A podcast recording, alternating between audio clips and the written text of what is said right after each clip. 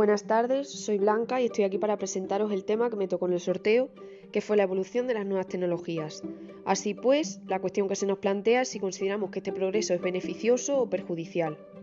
Pensamos que a pesar de lo que se pueda considerar en un primer momento, finalmente le vemos más perjuicios que utilidades y provechos.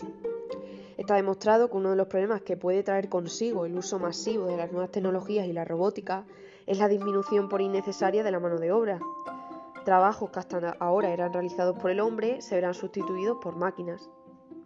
Todo apunta a que este problema irá aumentando en los próximos años, aunque ya es una realidad, como sucede en las grandes empresas, concretamente en las cadenas de montaje, o también en la atención al cliente, como en la banca, la telefonía, incluso en el sector turístico. Hay una página llamada Forbes que considera que en los próximos años las máquinas habrán sustituido más de un 50% los puestos de trabajo de las personas en Estados Unidos. Por otra parte, sabemos que una determinada máquina puede sustituir en un momento concreto a un hombre.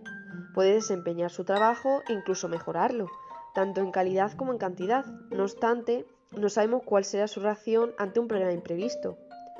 Actualmente se está viendo el uso del coche autónomo, pues en un momento determinado, ante el conflicto entre atropellar a una persona que está cruzando por la calle o chocarse contra una pared dañando, incluso matando a los pasajeros del vehículo, ¿Por qué decisión optará la mente fría de una máquina?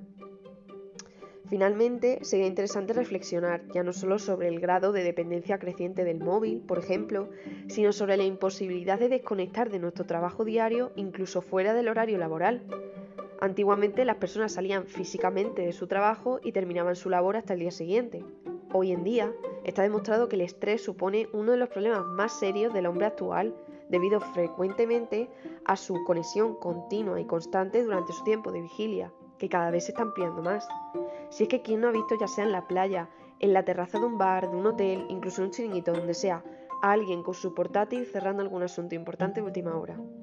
Estamos operativos, estamos conectados, laboralmente hablando, incluso los tiempos que deberían ser de ocio. Así pues, por todo lo expuesto, pensamos que el objetivo de la tecnología es que sea un medio, más no un fin.